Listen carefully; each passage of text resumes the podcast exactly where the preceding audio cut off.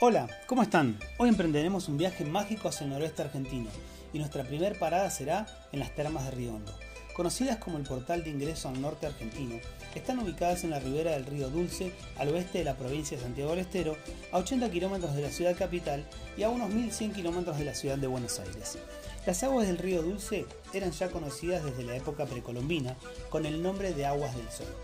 El prestigio de la ciudad existe desde hace siglos. Los príncipes del Alto Perú, los incas, llegaban a las aguas milagrosas para disfrutar de un microclima único y darle energía termomineral a sus vidas. Antes de la llegada de los españoles, habitaban la zona aborígenes sedentarios, los tonocotes, que se ubicaron a orillas del río Soconcho, un río de aguas mansas que en quechua se llamó Misquimayu y los españoles tradujeron como río dulce. Fueron los príncipes incas quienes organizaron caravanas desde el Cusco, cruzando el altiplano hasta las orillas del Misquimayu para aprovechar las virtudes de las Yacurrupaj o aguas calientes, consideradas por ellos de origen divino. Los incas decían que sus manantiales traían el fuego de las entrañas de la tierra y daban milagrosamente la salud a los enfermos. Su fama se extendió con los relatos hasta el imperio del Hijo del Sol en las alturas del Tahuantinsuyo. Las postas de Vinará y Miraflores le acercaron viajeros ilustres en la época de la conquista, como los congresales de Tucumán, el Ejército del Norte, Facundo Quiroga, los Tabuada y San Francisco Solano. Se cuenta que este último pasó por la antigua villa rumbo al Tucumán para proveerse de madera de nogal y construir el templo que hoy se levanta en la ciudad capital. Al regresar, se encontró en las cercanías del poblado con el gran río crecido.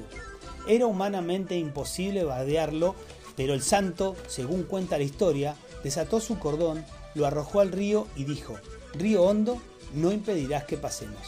Entonces las aguas se abrieron y fue él el primero en tocar la otra orilla, dejando sus huellas y la de su mula en una piedra que aún se conserva y venera en la nueva capilla.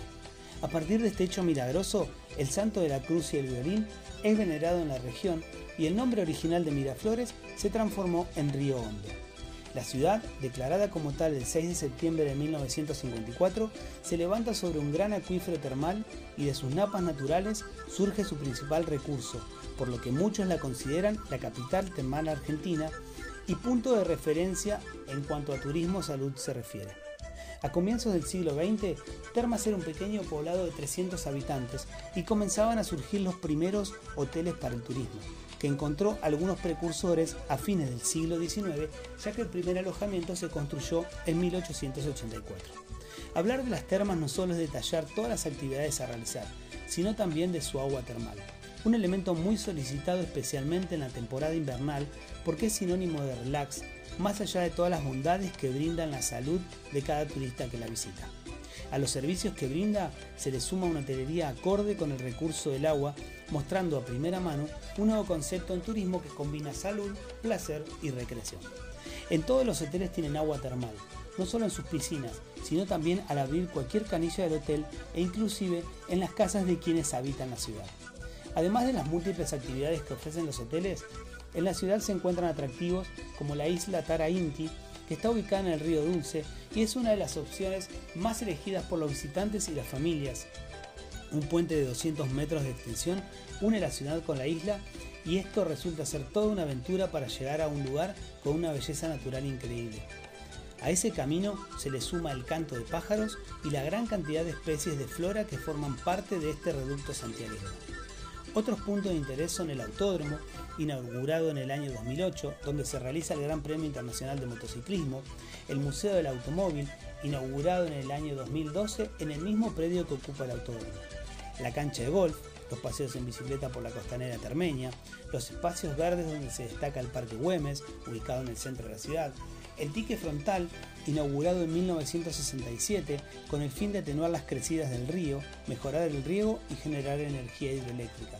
También están las playas del lago Embalse, que es el centro de las actividades náuticas, donde además del velerismo y los deportes de agua, aparece la pesca deportiva del Dorado como la gran protagonista del lugar, teniendo como fondo escénico las sierras de la Conquija. Volver de los paseos y recorrer el casco céntrico de las termas es hacer un viaje en el tiempo, en alguna de las esquinas encontrarás a algún artesano realizando un trabajo milenario, que es la cestería, transmitida de padres a hijos y que perdura en el tiempo como un importante recurso económico de las familias termeñas. Las piezas se fabrican a mano especialmente con chala, unquillo y cogollo de palma, y es considerada una de las artesanías más típicas del lugar. Y después de tanto andar por los lugares más bonitos de la ciudad y de los alrededores, no podemos irnos de las termas sin probar su gastronomía, un punto más que importante en donde se destaca el chivito santiagueño, que es una de las exquisiteces que reclaman los turistas que llegan durante todo el año, al que podemos disfrutarlo a la estaca o bien a la parrilla, cada una con sus secretos de preparación y cocción. Te invitamos a descubrir las termas y a que prueben y decidan cuál de los dos tiene el mejor sabor, ya que a nosotros ambos nos encantaron. Nos vamos de tierras santiagueñas, hacia Tucumán, donde continuaremos recorriendo historia, paisajes y, por qué no, dándonos algún gusto gastronómico también. Nos encontramos en nuestra próxima parada. Descubrí poniendo rumbo, destinos y sabores.